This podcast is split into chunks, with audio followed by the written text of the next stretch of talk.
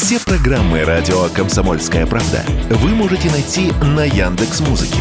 Ищите раздел вашей любимой передачи и подписывайтесь, чтобы не пропустить новый выпуск. Радио КП на Яндекс Музыке. Это удобно, просто и всегда интересно. Человек против бюрократии. Программа «Гражданская оборона» Владимира Варсобина. Сейчас я нахожусь в Красноярске. Движение продолжаем на восток. Ну, те, кто еще не знает, э, я теперь не сижу в Москве, я нахожусь не в студии «Комсомольской правды» в Москве. Я сейчас нахожусь в Красноярске, куда я приехал автостопом. Вот в мои года я себе придумываю такие приключения. Ну, это не просто, чтобы поехать, а чтобы вот посмотреть настоящую Россию, углубиться в глубинный народ и поговорить с людьми о том, что на самом деле они думают. Это очень, кстати, интересно. Поэтому вот эта передача будет посвящена моему путешествию, промежуточным итогам. Мне поможет Спасибо, за что ему спасибо огромное. Я бы сказал, даже выручит. Алексей Вербицкий, ведущий радио «Комсомольской правды» в Красноярске. Да нет, Привет, Алексей. конечно. Привет. И я вот вроде как и переживаю, и завидую, поскольку, ну, авантюры и приключения, э, которые, вот, конечно, свойственны людям более молодым, но вот, честно говоря, иногда думаешь, а не, а не вот э, предприниматель какой-нибудь такой вот. Алексей, ты внезапно сейчас подсказал вот первую тему нашей, сейчас, нашего разговора, и это правда. Я в Калининграде, как только начинал свою поездку, Мгм. первый же разговор коснулся москвичей. То есть меня сразу спросили, «А откуда? Из Москвы? Э, Я говорю, ну, я там, я понял, что лучше сказать, я из Саранска, реально из Саранска, но живу просто в Москве. И вот мне водитель в Калининграде рассказал о том, что начал обвинять москвичей вот во всем, что э, э, машины водят в Калининграде сейчас плохо, потому что их научили нахалы москвичи, что они скупили на побережье, значит, э, все хорошие дома, богатенькие, а мы тут из-за э, этого, что границы перекрыли, они в бл- в блокаде, вот сейчас мучаются. То есть отношение к москвичам, я заметил, в России плохое. Я пытался рационально понять, почему. И я почувствовал, что нет рационального. Больше- Или есть? Ну, знаешь, на эмоциональном уровне же как, э, я не готов за всех отвечать, и вот э, скажу, что я к москвичам отношусь хорошо, и к Москве очень хорошо отношусь, и я люблю Москву, и приезжаю туда с удовольствием, и у меня вот дочь живет в Москве. И, э, Сейчас московские начальники слышат нашу передачу и кивают. Молодец, правильно, правильно. Не-не-не, кроме шуток. И, ну, я сейчас не о том, что москвичи другие плохие люди, они просто другие. Как-то вот мы говорим о том, что, ну, есть Москва, а есть э, э, Россия. Это мы в сложных каких-то взаимоотношениях находимся. Э, Я далек от мысли в чем-то обвинять Москву и москвичей в этом. Хорошо, Но, чем отличается? э, чем отличается? Чем мы, отличаемся, да, друг от друга? Ну, не знаю, у вас есть социальная карта москвича, там э, какие-то блага и радости, и эм, Сергей Семенович у вас там совершенно какой-то волшебный. И в основном речь идет все в Москву, в смысле деньги, э, бюджеты, кучеряво все живут. Э, я- Это если в двух словах. Я, да, я все время думал вот о таком даже мистическом, вот, неприязни, ненависти даже местами к Москве. И, наконец, нащупал природу этого явления, как ни странно, э, находясь в Алтайском крае. Ага. В Алтайском крае есть деревенька, находится на границе с Новосибирской областью. Так вот, по нормативам учитель в этой деревеньке, в Алтайском крае, получает, ну, условно говоря, там, 20 тысяч рублей. А через 2 километра другая деревенька, через границу, Мгм. получает уже 40. И отношение вот этих деревенских к своим, собственно, землякам такое, что они все ездят э, работать в ту деревню, потому что там зарплата больше. Хотя их деревня ухоженнее, лучше, вот так получилось исторически. И я так понимаю, что через поколение два они будут относиться вот к той деревне, где почему-то вот по месту прописки, по месту жительства люди живут лучше только потому, что они там родились. У нас получилось, получается как? Пенсии в Москве больше. Хотя старики и те, и те, в общем-то, одинаковые, заслужили свои пенсии вроде бы одинаково. Почему-то учителя получают за один и тот же труд по-разному, причем в разы по-разному. То есть, если ты рождаешься удачно на определенной территории, ты король. Если нет, то уж прости.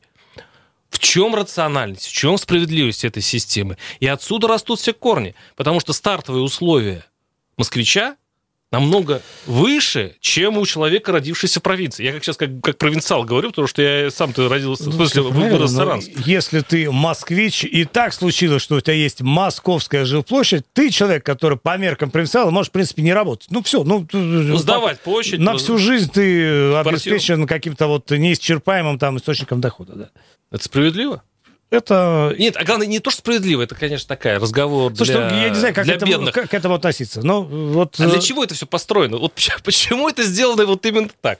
Слушай, меня это не парит, правда. Правда? Правда не парит, просто потому что, ну, я, я, я понимаю сложности жизни в Москве, потому что есть, конечно, вот этот пряник, который издалека видится вот таким, но э, внутри столицы жизни сахар. Там есть свои дела. Я прекрасно представляю, с какими трудностями сталкиваются люди, которые приезжают в Москву покорять как-то вот много же.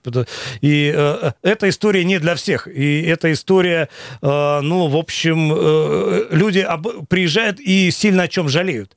Э, кто-то уезжает назад, и таких э, немало. И, да, еще одна история, кстати, подтверждающая твои слова, это э, в, в Кемеровской области нас один краевед, э, э, ну, просто да, как бы усыновил, да, он начал повозить, показывать.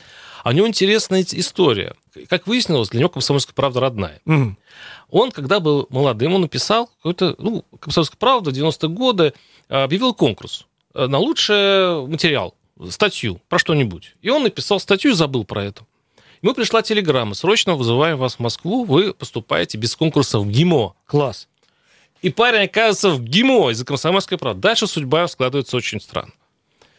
Он отучается в ГИМО, он до сих пор мне рассказывает про людей, которых у нас общие знакомые. То есть он там понахватался, у него там связи появились. Но он, Москва его отторгла, он не захотел жить в Москве.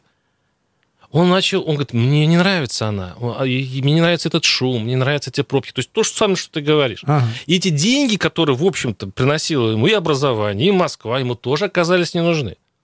Слушай, ну это же э, история, как, э, как ты вот э, складываешь связаны отношения с городом. Я вот вообще не красноярец. Я из маленького города, который рядом здесь. Я вот родился и вырос, знаешь, такой маленький, э, уютный, э, зеленый. Вот там, где надо проводить пенсию. Вот такой город, где все всегда э, спокойно. Вот оттуда я уехал э, учиться э, э, в Питер тогда, в Питер. Э, соответственно, э, э, питерский менталитет э, воспитал во мне, ну не то чтобы там ненавистника Москвы, но как это, Москва, это там, это. Общем, вот- «Зен- Зенит чемпион, я да, понял. вот ну, ну, не зенит чемпион, а просто, ну, мы здесь как бы город над вольной Невой, как говорится. А потом уже от, из Питера я приехал в Красноярск, который знать не знал, но он мне, по сути, родной город, и я, конечно, увидел его не в лучшие времена, там, в 90-е. И э, это вот э, была совершенно отвратительная история, на которую невозможно было смотреть. И я не могу... Я, конечно, Красноярск нежно люблю, но эта история не с первого взгляда, в смысле, любовь не с первого взгляда. Это вот надо было, э, во-первых, и город менялся, я менялся вместе с ним. И вот сейчас, наконец-то, мы, ну, распахнули друг другу объятия. Вот. И потом, и как-то вот по ряду причин мне и Москву не то чтобы пришлось полюбить, но я стал понимать и видеть в ней что-то такое, что заставляет меня скучать по этому городу. Ну, вот какая-то это эмоциональная история не про деньги, она ближе людям, чем вот э, то, о чем А мы вообще сейчас тема денег, кстати, вот по моим наблюдениям, немножко отходит. Вот пример. Я, э, когда ехал по Ленинградской области, там, Дегтихин и так далее, Мгм. я стал вдруг встречать людей, ну, подвозивших нас, которые затевали один и тот же разговор. Они говорят, они раньше работали на, э, ну, когда далеко уезжаешь, э, работать на месяца, как вахта. Они вахтовики. Мгм. Они не видели своих жен и детей там по месяцам, привозили деньги. Ну, такое, конечно, такой, цы- такая цыганщина, честно говоря. Ну, в том плане, что все время бродяжничаешь. И потом, вот сейчас кризис, денег там уже на, э, не заработаешь на северах особых, такие же деньги можно заработать здесь, и они возвращаются в свои семьи. И вот этот патриотизм, вот это желание, то есть радость от того, что ты наконец-то, не нужно тебе где-то где быть, где-то терпеть, где-то, значит, мучиться ради того, чтобы принести потом конверт денег. Вот это, и они находятся в семье, денег меньше. Денег меньше, но черт с этими деньгами. Вот это ощущение, когда люди возвращаются домой, и не хотят уже не, покорять север, не покорять Москву, не покорять Питер, а вот остаться здесь, это тоже сейчас проходит. Может быть, это из-за кризиса так случилось? Ну, нет, правда, потому что вот люди, вот, по крайней мере, люди какие-то вот нормальные, они уходят от этого деньги любой ценой и э, все-таки понимают, что, ну, э, не, не купишь там ряд вещей. Э, не купишь э, вот возможность видеть, как там растет твой ребенок, а ты, значит, на вахте все это время. Ну, и, и какие-то другие вещи, э, о которых Э, ну, э, люди больше жалеют в конце жизни, чем о том, что не заработали там э, лишнего рубля. И мы сейчас перейдем к другой теме, связанной именно с, с, день, с деньгами. То mm-hmm. есть это тема не заработаешь. Все, все деньги не заработаешь. Я был в, проезжал в Тюменскую область, и там такая деревенька, очень бедная. И там есть несколько фермеров, а с одним из них я поговорил. И как вы думаете, какая самая главная проблема? Я-то думал, чем, чего сейчас сельский фермер мучается? Ну, наверняка а, государство не помогает. Или банки обижают. Или местная власть не поддерживает. Нет. Фермер сразу мне сказал, главная проблема – это лень русского народа. Нежелание нежелание зарабатывать деньги. Вот именно о том, чем сейчас мы говорили, нежелание работать. Я, честно говоря, вот, вот просто столбенел, когда он мне это говорил, и еще много раз переспрашивал, вы это имеете в виду? Он говорит, найти человека, чтобы, чтобы он пошел работать, я ему буду хорошо платить в деревне, практически невозможно. В моем селе я уже всех взял. То есть у меня там 20 человек, кто-то сидел, кого-то я а, значит, от запоев э, пытаюсь э, спасти, кого-то я вообще закодировал, я пытаюсь э, найти хотя бы кого-то, человека, который бы хотел работать. Сейчас, говорит, народ в этом смысле извращен. Мы поговорим об этой проблеме на следующей части передачи. Оставайтесь с нами. Алексей Вербицкий и Владимир Варсобин. Они видят, что происходит, знают, как на это реагировать и готовы рассказать вам, что будет. Начинайте день в правильной компании. С понедельника по пятницу в 8 утра по московскому времени слушайте программу Игоря Виттеля и Ивана Панкина «Что будет?». Честный взгляд на происходящее вокруг. Человек против бюрократии. Программа «Гражданская оборона» Владимира Варсовина. Да, продолжаем нашу тему. Кстати говоря, вопрос, связанный с э, деньгами, с тем, э, что русский народ ленив и не хочет работать, об этом мне стали часто говорить в глубинке. Вот только зайдешь в какое-нибудь село и поговоришь с фермером, с главой района, вот с кем угодно. Они, они кстати, обычно скрывают это, но когда ты сам уже об этом говоришь, они говорят, точно, вот не хотят люди работать, mm. не хотят быть. Я напоминаю, что с, со мной в, в соведущей этой программы и я, Владимир Варсобин, идущий, далек, э, ведущий далекий путь из э, Калининграда, вместе с Ваней Макеевым мы идем из Калининграда в Владивосток, собираю разные истории. Алексей Вербицкий, ведущий радио «Комсомольская правда» со мной. Вот, Алексей, вот я э, рассказываю реальную историю, их, их много. А, тогда вот такой вопрос. Что с нами случилось? Если это правда или это неправда? Слушай, ну, как вот у нас говорят, зажрались, э, зажрались или, ну, вот э, что-то такое. Но в какой-то момент благосостояние, ну, достигло определенного там уровня, не знаю, или какой-то вот степени комфорта, когда, ну, вот, э, ну, нормально. Все нормально, хватает. Ну, то есть даже не работать хватает. Даже не работать. Вот хватает. пятерочка есть, огород не нужен. Ну, вот я, в принципе, не знаю, как устроена жизнь на селе. Э, вот, и, может, может быть, тебе виднее, поскольку ты как-то так вот... Э, я не совсем представляю, что... Если я скажу, три ребенка так. Дают э, материнский капитал, дают, разводятся супруги фиктивно, угу. каждому дают пособие, потому что они воспитывают по ребенку. И они получают 20-25 тысяч данных, и они, в общем-то, все, они сидят, ну, немножко квасят, немножко э, созерцанием занимаются. Ну, почему живут в свое удовольствие. Пятерочка рядом, огород не ведут, ничего не сажают. Все понятно, но такая история, она, в общем, даже не то чтобы э, какая-то там э, сельская. В принципе, вот такая схема существования, она ну, распространена. И м- вот, как сказал э, русский человек э, ленивый. Да, не... Это не я сказал, а сейчас на меня посыпятся Давай, шишки. не, нифига. Так говорят фермеры. Это, э, это история общечеловеческая, потому что вот то, о чем ты говоришь, я, допустим, видел, знаешь, эм, город Дрезден, Германия. Э, была у меня стажировка, в общем, ну, какое-то время пришлось пожить. Вот э, просто идешь по городу, есть там турецкий квартал, э, где э, живут, соответственно, выходы из э, соответствующей э, страны. Сами немцы, в общем, туда вот э, э, не заходят, потому что там все устроено совершенно по-другому. Там действительно никто не работает, э, им платят пособие, немцев все это ужасно бесит, э, э, злит, они считают это каким-то вот, э, значит, там анклавом э, внутри их прекрасного города. И э, степень влияния вот, э, вот этой, э, как диаспоры, ну, она уже такова, что они там в городском муниципалитете, они уже там как-то избираются, к ним постоянно едут э, родственники, они прибывают, и их тут же ставят там на пособие, на довольствие, э, селят куда-то вот в муниципальное жилье бесплатно, э, они прекрасно себя чувствуют. Совершенно Это же мигранты. А мы, а мы говорим о коренных людях, которые исчезают. Почему они не мигранты? Они, у них там довольно быстро вид на жительство, они уже там все граждане э, Германии. Могут голосовать и, и голосуют, и спокойно То есть, то, есть комплектуют. это сравни- то есть сравнение работает, да? Э, ну, в какой-то степени нет. Работает, я, я про что? Не, мы, это, конечно, разные люди, и разные примеры, но э, сама схема их жизнеобеспечения, Да. она, она вот э, такая.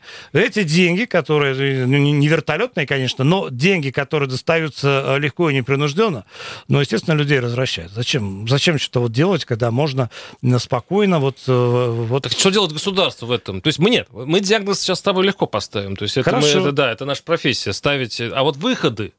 Вот что, вот что говорит, э, вот, кстати говоря, даже э, э, главы районов, это говорят неофициально, а вот э, фермеры говорят просто в, в лоб. Они говорят, надо прекратить им раздавать деньги. Вот надо, э, э, не знаю, материнский капитал, вот я не знаю, там, э, вот эти пособия бесконечные. Э, это только их развращает. Вот, а дальше ровно то, что ты говоришь про мигрантов в Германии. Слушай, но при этом материнский капитал же не дают просто так. То есть надо же Родить ребенка, надо родить э, ребенка. И э, вот как-то если задуматься о судьбе этих детей, то тоже, в общем, ну, ну, совершенно однозначно, что он вырастет вот в такой обстановке, там вот такой довольно маргинальной, где никто не работает, э, тем более, что э, денег столько, что хватает и на пятерочку, и на выпить, и э, на все на то, чтобы но, э, жить не особо не прикладывая усилия там, к воспитанию и становлению там вот какого-то гражданина. Да. А что делать-то? Что делать? Ну, слушай, ну есть, э, я, я не знаю, потому что закон, вот, вот он такой, он для всех. А Кому-то эти деньги нужны действительно, потому что вот э, кому-то эти деньги помогают. Эм, имеется в виду создать какую-то семью хорошую, и там детям дать какой-то импульс первый. А для кого-то э, это вот, и- я не знаю, диф- дифференцировать как-то можно этот закон? Алексей, Алексей, ты нащупываешь правильный ответ, и он наверняка ты уже один из них, кто, наверное, нащупал, но э, на самом деле там в деревне говорят по-другому, отвечает на этот вопрос. Что говорят деревни? Я- Национальная идея. Вот, вот так вот. Они говорят, в советское время, вот даже этот фермер мне говорит, в советское время, говорит, я в одной рубахе бегал, там за кон- конфетка для нас была вообще счастье и так далее. Но я стремился работать, потому что понимал, что вот это я рас- расту как личность. И вообще говоря, все работали, я работал. И была идея. А Ну- сейчас, говорит, все безыдейно. Включаешь телевизор, там роскошь, вообще незаработанная. Там Киркоров как, э, Да. как, как символ незаработанных, глупо заработанных денег. Потому что не надо ра- работать, надо ТикТок, надо... Ну, только не работать. Вот если ты не будешь работать, у тебя будут деньги. Вот если посмотреть телевизор. И надо Слушай, это менять. Я говорят тебе скажу так. Я, значит, э, э, с ребенком тут э, смотрел э, фильм. Это, э, это самая известная в мире сказка про Пиноккио, про э, Буратино. Ну, Роберт Земекис, э, прекрасный человек, кстати, переснял. Э, ну, не суть важна, потому что в сюжет он не вторгался. Сюжет вот какой был, такой и остался. И вот там вот я фразу вспомнил. Э, в нашей, э, у нас в фильме это Лиса Алиса, а там Лис такой хитрый. И ему Буратино э, говорит, э, я пойду в школу, я буду учиться. Говорит, «А зачем тебе учиться, если ты можешь быть знаменитым? То есть учиться не надо. Учиться не надо. Будь знаменитым, и все твои проблемы э, решатся. А сказки это не, третья сотня лет, там уже, ну, в смысле к тому, что это, это тема довольно, э, в общем, извечная. Национальная идея. Наци- Вот, как я её- хотел сказать, Да. национальная идея, она по себе, национальная идея то, что должно работать без денег. Вот национальная идея должна работать без денег э, изначально.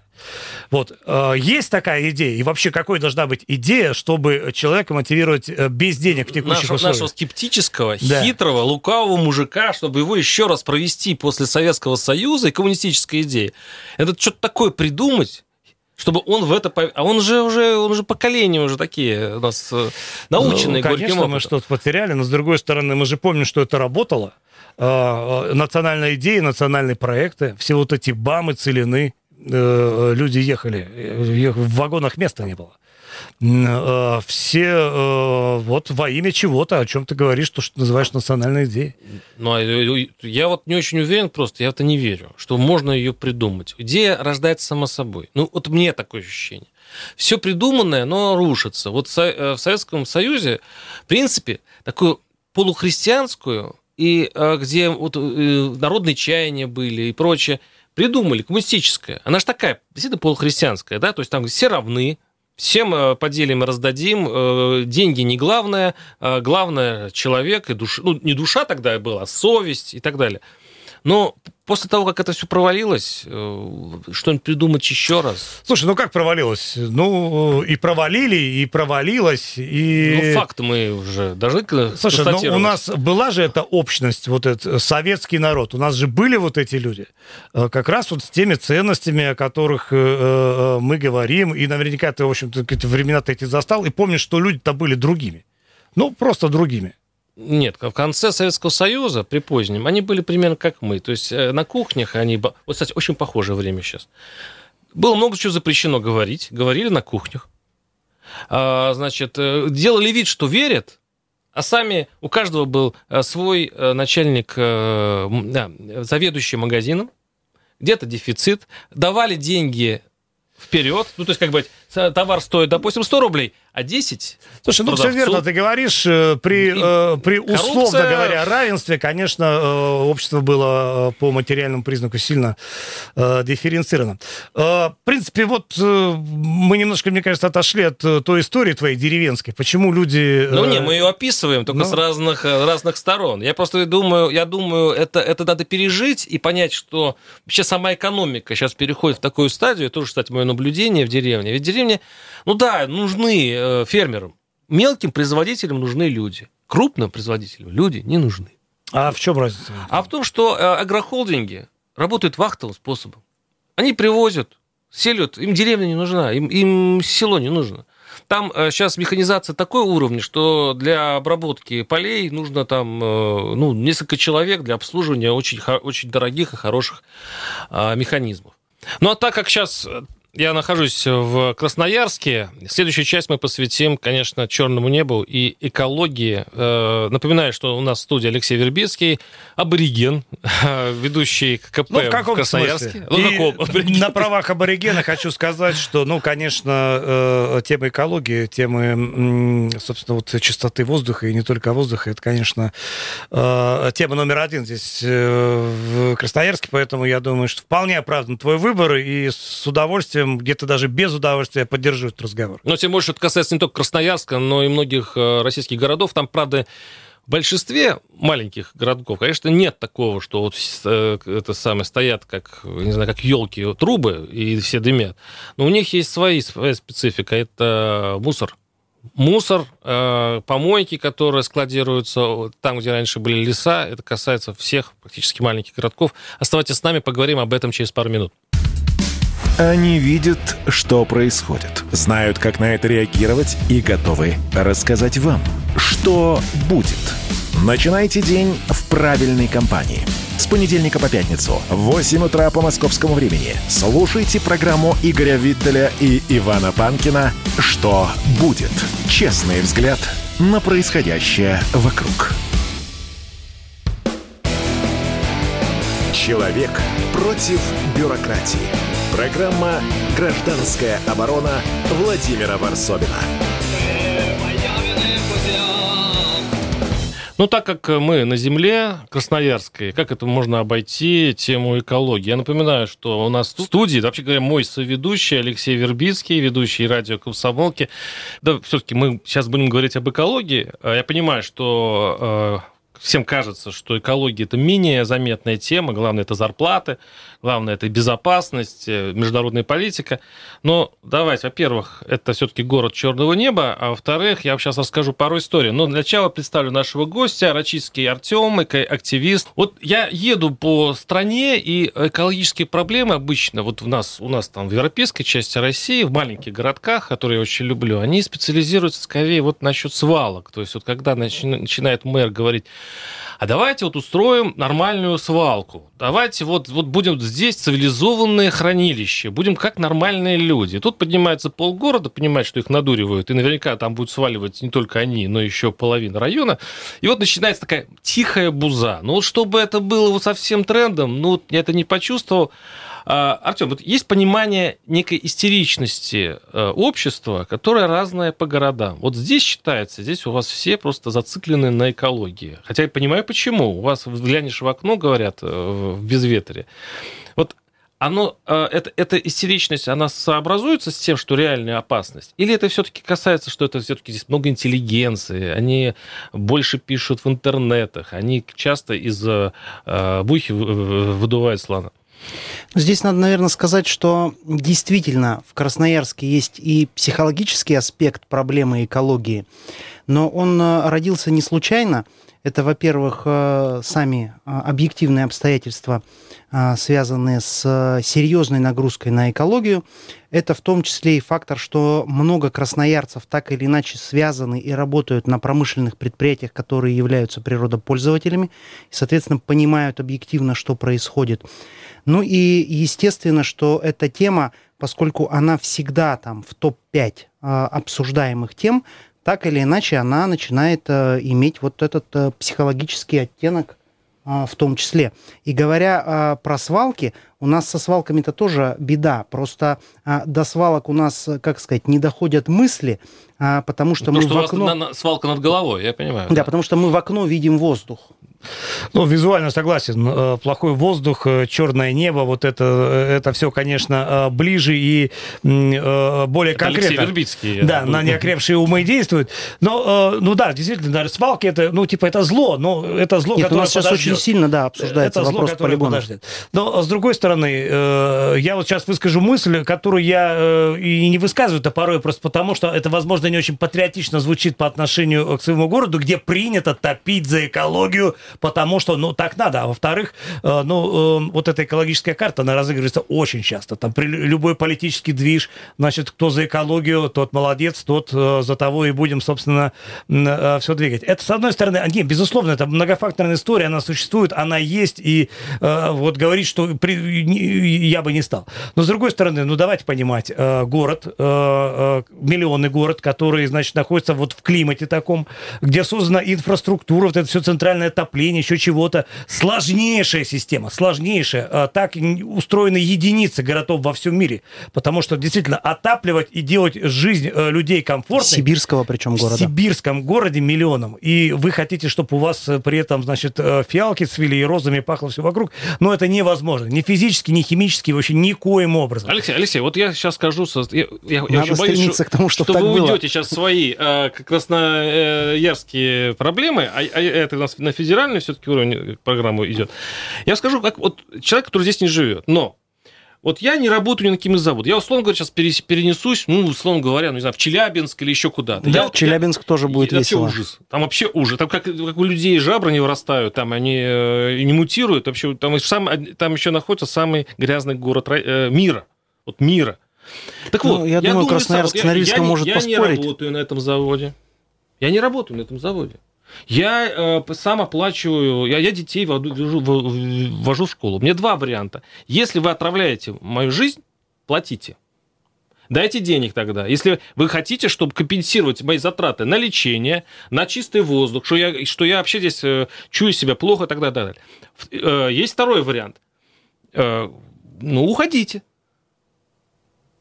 Я без вас проживу. Лично я где-то, я там не работаю и так далее, и так далее. Mm-hmm. Вы говорите, Столько мест. Каждое предприятие – это примерно 5-10 тысяч человек. Здесь и то много. 5, 3, 4, 5 тысяч. Для рынка труда это не такие большие э, колоссальные потери. Это можно, в принципе, это перенести. Поэтому, когда люди говорят, ребят, вы что, что вы, вы портите нам все, вы вытаскиваете из природы все, что можно, а нам ничего не даете. Это же логично. Но речь как раз и о том, чтобы э, были какие-то компенсационные э, мероприятия, а, чтобы были мероприятия по э, увеличению экологической эффективности, а, там фильтры, модернизация производства, там изменение высоты труб, вынесение предприятий за а, пределы городской черты.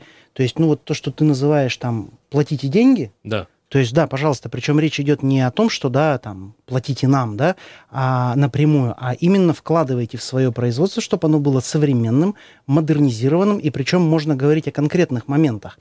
То есть, допустим, а, федеральная программа «Чистый воздух» а, имеет четкий перечень для крупных красноярских природопользователей, что необходимо сделать. Я не могу это проконтролировать. Вот лично я обычный человек, вот э, вы говорите Мгм. правильные вещи, да, то есть мы вложим туда, мы вложим туда. Во-первых, я не доверяю никаким э, специалистам. Экологи у нас сейчас, э, мы же, по большому счету, государство само опустило экологов и говорит, что, в общем, не надо им доверять, они все заинтересованы. То есть э, люди деморализованы, люди никому не верят, поэтому они больше будут верить переводу, банковскому переводу. Вот это вот их убедит больше всего, чем все вот ваши разговоры о фильтрах, о замерах, о выводах. Э, Ну, вот обманут. Но банковский перевод, он, наверное, э, людьми будет потрачен э, на что-то иное, и если его рассредоточить, то купить какой-то дорогостоящий фильтр не получится. Да, и там никто не будет заниматься там, условно озеленением, а, борьбой с пылью, там то, чем может заниматься муниципалитет. У муниципалитета очень ограничены полномочия в сфере экологии, но какие-то можно находить варианты.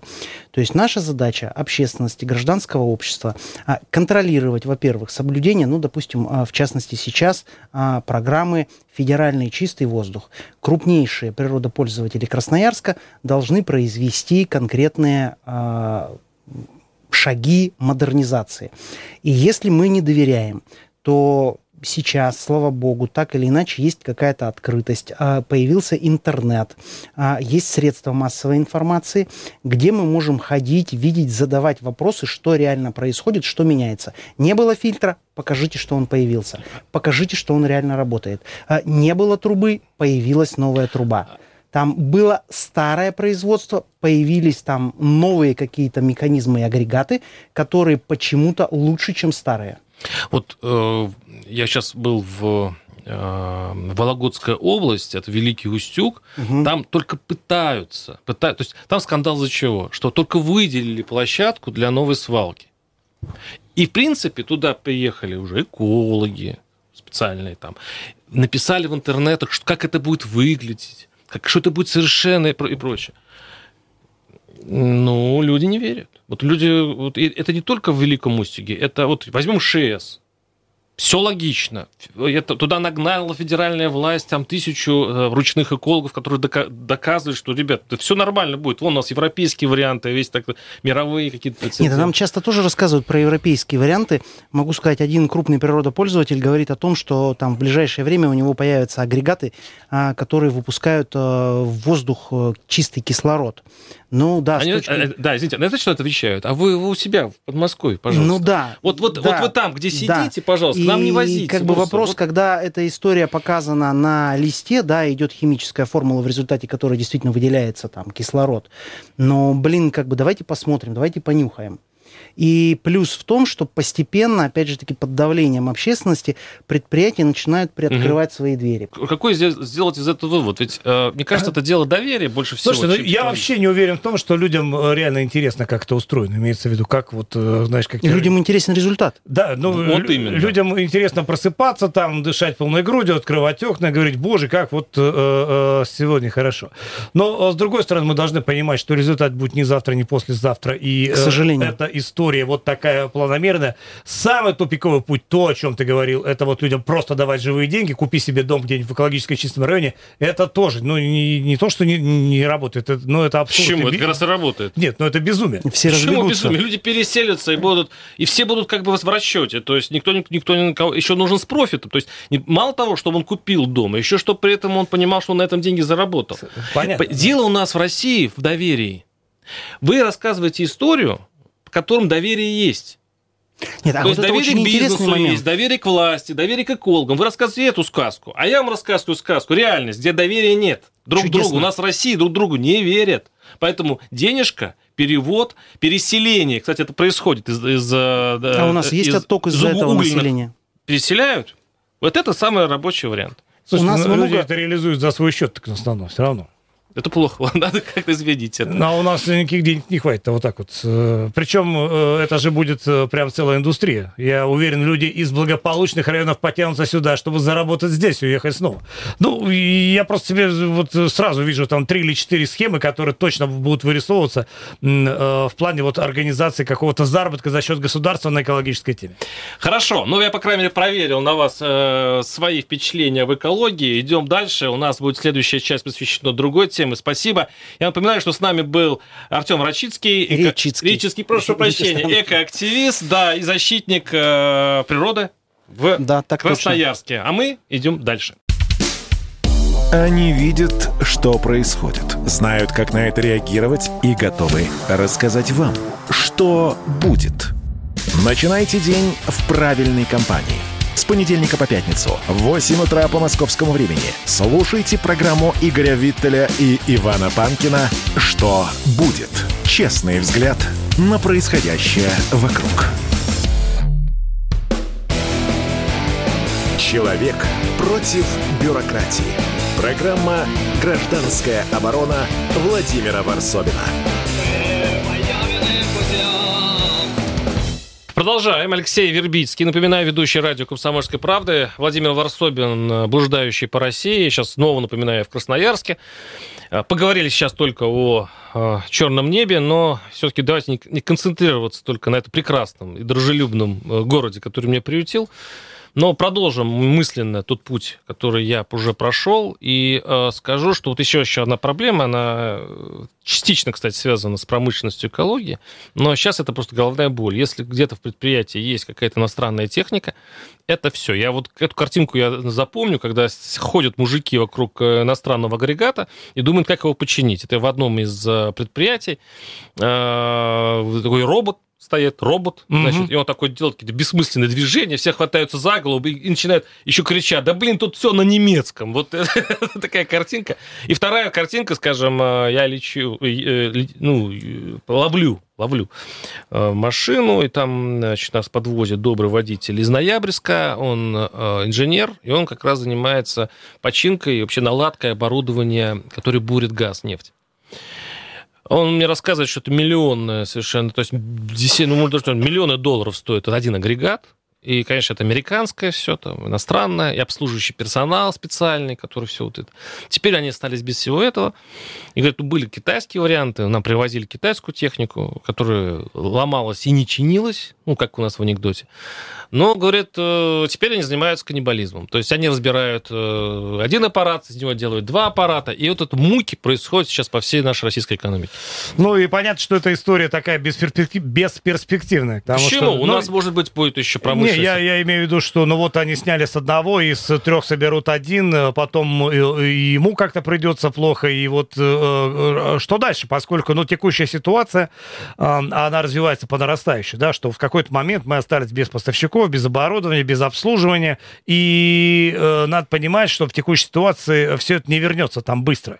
И э, что вот э, что делать при условиях, когда э, вот ты сейчас привел пример э, такой узкоспециальный, да, то есть оборудование, э, ну вот оно может применить только здесь. Если вот э, бурильная вот эта установка, э, то у нас нет магазина «Мир бурильных установок». Это вот только... В Китае есть. Ну, в Китае, как вот видишь... Они сейчас пытаются выкрутиться, значит, есть предприятия в России, которые сейчас, я думаю, просто мы этим раньше не занимались, нам уже было, нам легче было купить за границей, чем у себя что-то делать. Сейчас, конечно, у нас, у нас любимый русский аврал. Сейчас вот на этом предприятии пытаются изобрести чудо, то есть они пытаются сделать то, что американцы делали там, они полвека этим занимались, а, а наши сейчас будут это, может быть, немножко китайцами копировать, наверное, начнут. Или надо э, находить китайцев. Китайцев тоже интересная вещь. Они раньше не, не, не были такими уж востребованными в этом деле. Вот. И теперь у них столько заказов из России. То есть приезжают эти ребята, пытаются, значит, что-то поставить нам, тоже учатся на нас. То есть тоже идет процесс некой наладки системы китайской по воспроизведению того, что нужно нам. Я думаю, этот процесс будет э, болезненный, но через... Ну, не, просто продержаться некоторое время, я думаю. Слушай, ну китайцы же, они э, прекрасно освоили эту технологию. Э, брать что-то там, э, на каком-то уровне копировать, э, ставить массовое производство э, и делать. Понятно, что там цена-качество соотношение несколько не то, на которое надо рассчитывать, но э, суть проблемы и масштаб ее э, гораздо больше. Там она касается совершенно бытовых вещей. Я вот сильно переживаю, допустим, за, э, э, за гражданскую авиацию, где у нас э, самолеты все, в общем, абсолютно практически там на 95%. Комплектующих на, иностранного производства. Да, да, и вот то, о чем ты говоришь, каннибализм, он сейчас когда процветает просто, но это все летает до поры до времени, э, просто потому, что что-то уже не летает, и с этого можно что-то э, снять. А что дальше? Алексей, у нас есть прекрасные поговорки. Э, русский человек подготовился к этим делам давно. Голь на выдумке хитра, пожалуйста, первая поговорка. А, гром не грянет, мужик не перекрестится.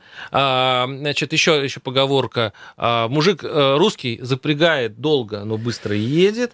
И так далее, и так далее. То есть, в принципе, нам просто надо вот этот период продержаться. И реально вот заниматься делом, а не, ос, а не пилением денег, не осваиванием денег. Если бы наша власть и наши чиновники действительно э, ну, сейчас реально займутся, можно это сделать. Но если мы по-старому начнем опять, э, э, э значит, э, типа, ну, как, как можно что-то украсть? Как можно сделать так, чтобы, значит, э, я, я напишу, э, нарисую, ну, вот ты... нарисую так, что у меня классно все получилось, на самом деле у тебя ничего не получилось. На самом деле э, опасение заключается в то, о чем ты говоришь, и ты вот практически там перехватываешь мою мысль относительно того, что сейчас не займутся, ну, каким-то вот адекватным производством. Вот это слово импортозамещение уже ну, всех достало, я его даже говорить не буду. Но если вот реально, ну, все же сейчас будут думать про какие-то схемы, а давайте мы сейчас через какой-нибудь Пакистан чего-нибудь завезем, привезем, значит, с э, теми да, подпилим, и, и, э, ну, и как-то вот так, так вот Так сейчас и нужно это делать, пока мы еще ничего не производим особого, то есть мы пока не... За, э, мы не про замещение... Вообще про замещение невозможно. Это еще Владимир Владимирович недавно заявил, невозможно. Хорошая мысль, но, по крайней мере, она а честная. все ставит на свои она места. Она честная, да. Абсолютно. Надо что вот достать, вытащить, слямзить, скопировать. Китайцы этим занимались уже много десятилетий. И теперь это гигантская страна с, со своей продвинутой промышленностью. Надо с чего-то начать. Но опять-таки, все честно. Если снова мы начнем заниматься тем, чем мы занимались последние 10 лет, или там 20-30 лет, у нас ничего не получится. И мы в этом случае превратимся или в китайскую колонию, как вариант, или, ну, будем где-то в районе Слушай, ну, Албании. в качестве примера могу э, привести, э, ты уж прости, что опять про москвичей, автомобиль «Москвич», э, ну, который, кстати говоря, налажен выпуск на, на заводе одноименном в городе-герое Москве. Что это собой представляет? Китайский автомобиль, китайский, значит, кроссовер, который собирается в Китае полностью, ну, все, готов к употреблению, но с него снимаются там какие-то части, типа колеса, капот чего-то, еще чего-то, все это привозится на завод, там обратно прикручивается, и это уже э, автомобиль э, в Москве. А может мы будем вот постепенно, такая схема. постепенно заменять? Может быть, сейчас 90% китайской, значит, этих э, деталей, потом и будет там 85, где-то мы что-то будем производить. Да нет, тут... Я сейчас только был у вашего прекрасного художника Василия Слонова, и он, э, у него такой есть проект, он такой э, альтернативный художник, так, современное искусство, и он очень любит матрешки.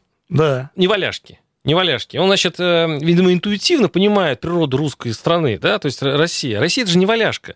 То есть а, он ее наряжает в разное, там, раскрашивает по-разному, но принцип один. Чем ты роняешь неваляшку больше, чем кажется, она находится в совершенно, значит, она упала. Все, и тем сильнее ее она возвращается заново. Это, э, ну, можно назвать, конечно, птицей Феникс, но Россия наверняка э, и это переживет, переживет, и будет все хорошо, потому что мы, я вот когда еду э, по России, я просто восторгаюсь, столько всего есть. Там вот едешь по лесам, говорят, вот лес, тайга, ну вырубают, да. Но такого количества добра у нас. И идут грузовики, чего там только нет, чего только не тащат. Кто-то кто там э, занимается лесом, кто-то никелем, кто-то а, а, алюминий тащит. У нас не недра, а просто какая-то, просто открой и возьми. Люди добрые. Вот, э, вот куда бы я ни, в какой бы район меня не заносило, я в Москве представляются другие, совершенно другими mm-hmm. русские люди. Потому что меня даже провожали со словами, ну, наверняка ты где-нибудь в морду получишь. Вот даже близко этого нет. А во-вторых, э, из всего того же, это же проблема, которую мы с тобой э, поднимаем, это же для того, чтобы вылечить. То есть это для того, чтобы помочь. То есть мы, по большому счету, говорим о том, как бы это изменить. Но на самом деле есть места, где ничего менять не надо. Это как сказка. Я вот был в Тотьме. Мой любимый город вот во всем путешествии это Где Тотьма. это? То вот именно, я тоже не знал, где это. А это Вологодская область между Вологдой и Великим Устюгом. Вообще это такой маленький такой заповедный уголок. Великий Устюг, где Дед Мороз. Да, и вот да, Тотьма, она, ну, так примерно рядышком. Но она не, э, ее мало знают туристы, но она до 10 тысяч населения, там три действующих храма, два театра, семь действующих музеев. И вообще этот городов входит в число тех, кто сохранил свою архитектуру со старины. Семь музеев на 10 тысяч. А тебе больше этого, а мне, а мне больше два театра удивляет. И два 10 театра. конкуренты, переманив друг у друга артистов, у них разные, значит, аранжиру... э, как называть-то, постановки, у них там, возможно, разные философии постановок. И, и люди все ходят в театр, потому что иначе оправдать существование двух театров нельзя. Там особенные люди. И вот такая нетронутая, неизвестная Россия у нас рассыпана по, по всей нашей великой стран- э, стране. И очень странно, что мы мало знаем ее. Даже не то, что людей мало знаем, но это дело на самом деле э, поправимо. Но жалко, что люди не интересуются просто проехать буквально 200-300 километров. Все там думают, Турция, там, ну, там, Египет, скучают по Европе, там тогда. Откройте, откройте э, карту, посмотрите. Ну да, немножко дороговато, но я вам скажу, что приехать перед Рождеством в Тотьму, посмотреть на эти храмы, просто по... это же еще около реки. Я надеюсь, что эта передача не будет э, последним во время моего перехода. Я еще буду выходить, и одна из главных моих мыслей это то, что какая красивая, прекрасная, да, немножко замученная, да, с проблемами страна, но она такая прикольная, она такая добрая. Вот доброта России, она еще мало кем оценена. Я искренне верю, и спасибо, что веру э, мою ты в это поддерживаешь. И э, э, как-то вот э, лучше становится от всего этого, и э, порой вот как в последнее время накатывает что-то такое. И, и грусть, и тоска, и печаль, а главное вот этот э, занавес э, темный э, на, на будущем. И вот спасибо, что ты его так приоткрываешь, и хочется верить, что в конечном итоге то, о чем ты говоришь, это вот и доброта, и э, какие-то другие качества нашего народа, ну, позволят ему выгрести из всех э, ситуаций сложных, житейских. Я, конечно, сейчас не говорю про большую политику и вообще про про эм, вот... э, Про солнечную, прекрасную Россию будущего. Вот, наверное, так, да. До свидания. Спасибо вам огромное. Следите за нами. Программа «Гражданская оборона» Владимира Варсовина.